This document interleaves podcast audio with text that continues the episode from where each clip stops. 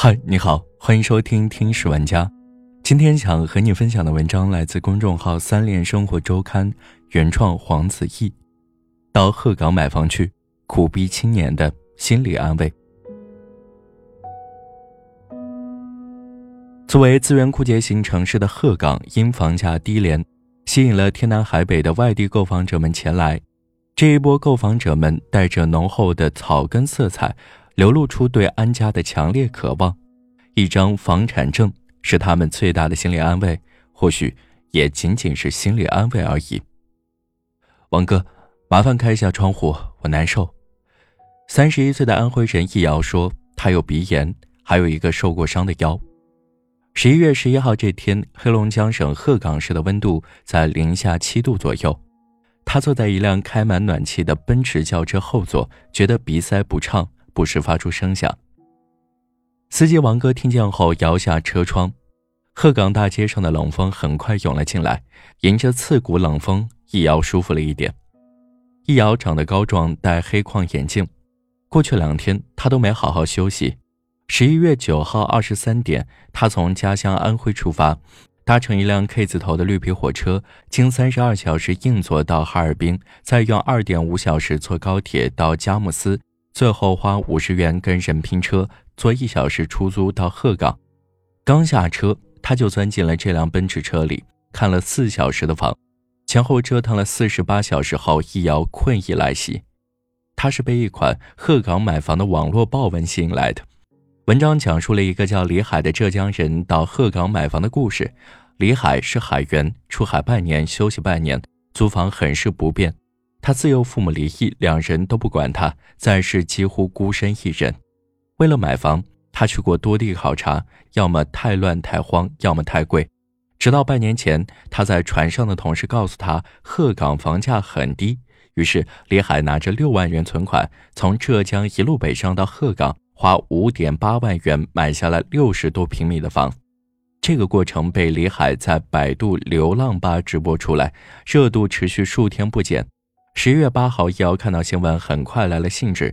他花了几个小时浏览信息加群组，当晚就决定北上鹤岗买房。故事火了后，找李海咨询的人越来越多。他建了微信群，取名“四海为家”。我太忙了，梁云鹏说。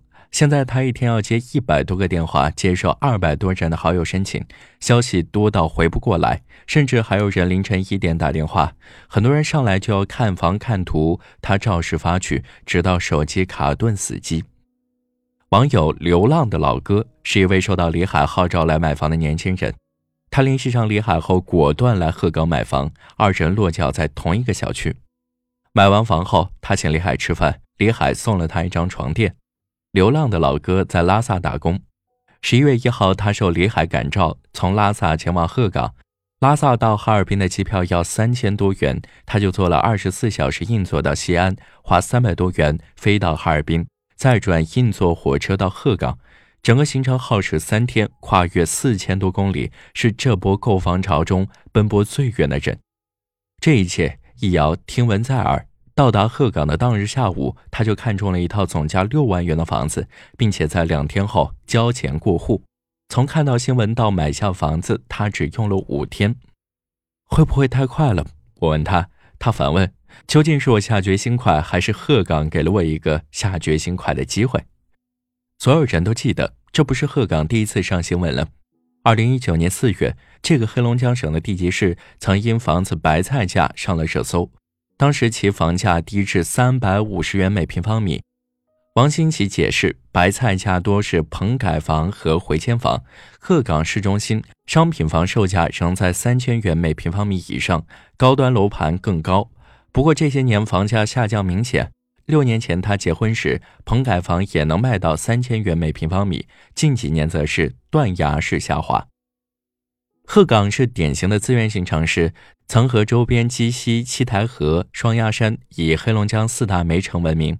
老居民介绍，这里的煤矿开采历史近百年，城市经济围绕煤矿发展，一度也吸引了大量外来务工人员。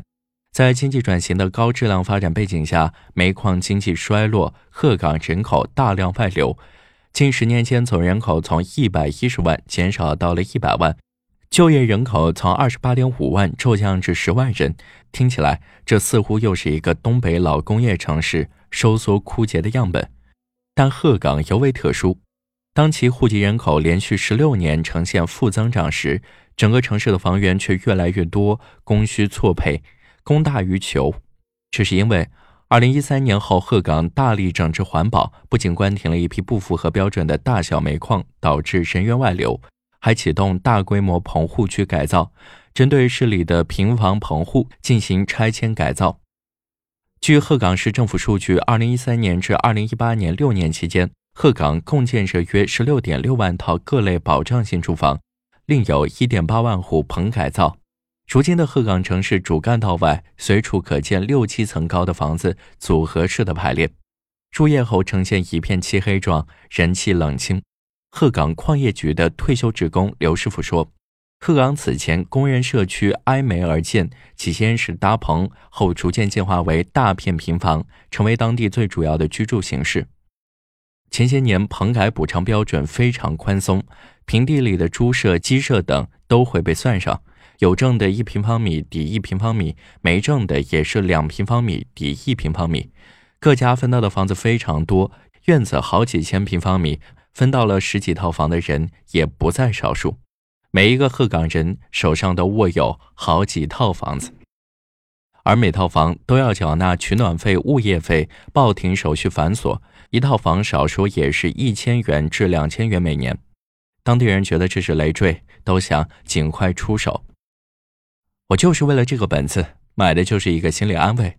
流浪的老哥对我坦诚，王新喜说。联系他来买房的群友中，抱着安家目的的人数最多，超过一半。很多人千里迢迢赶来，只为能有一套房子。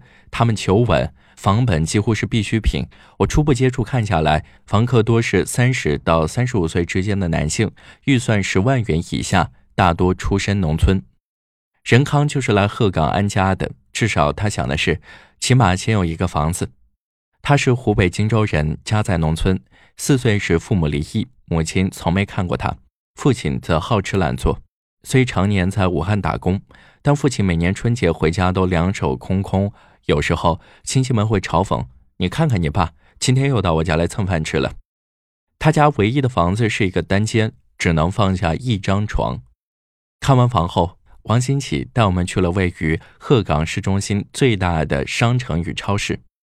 在市中心，鹤岗一改各个小区里的冷清和老龄化，人流变得熙攘。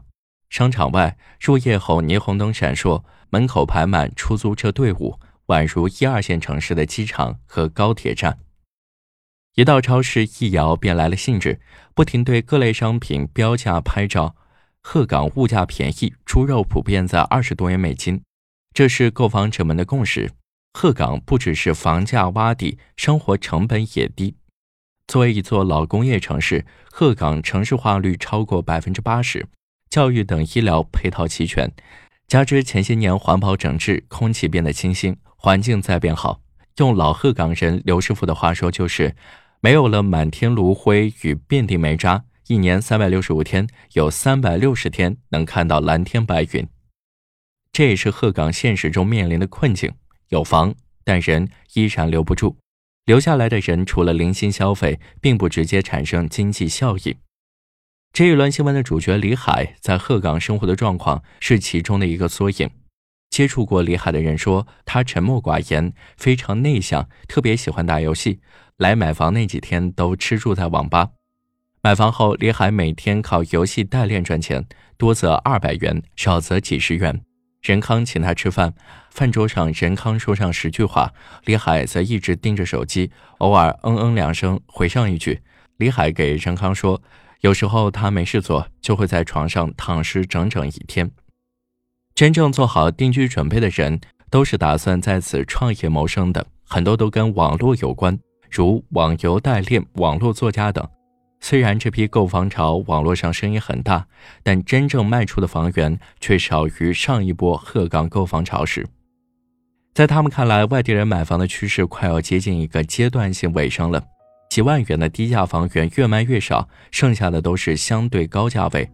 有人来看了一圈，觉得被骗了，反复问他怎么没有网上那种两三万块的房子了？是不是你们中介涨价了？我其实已经在思考两年后的事情了。梁云鹏说，他已在着手收集房产证即将办下来的棚改小区，为之后做准备。以后啊，主要还是做本地人生意。好了，这就是今天的节目，感谢你的收听，我们下期再见。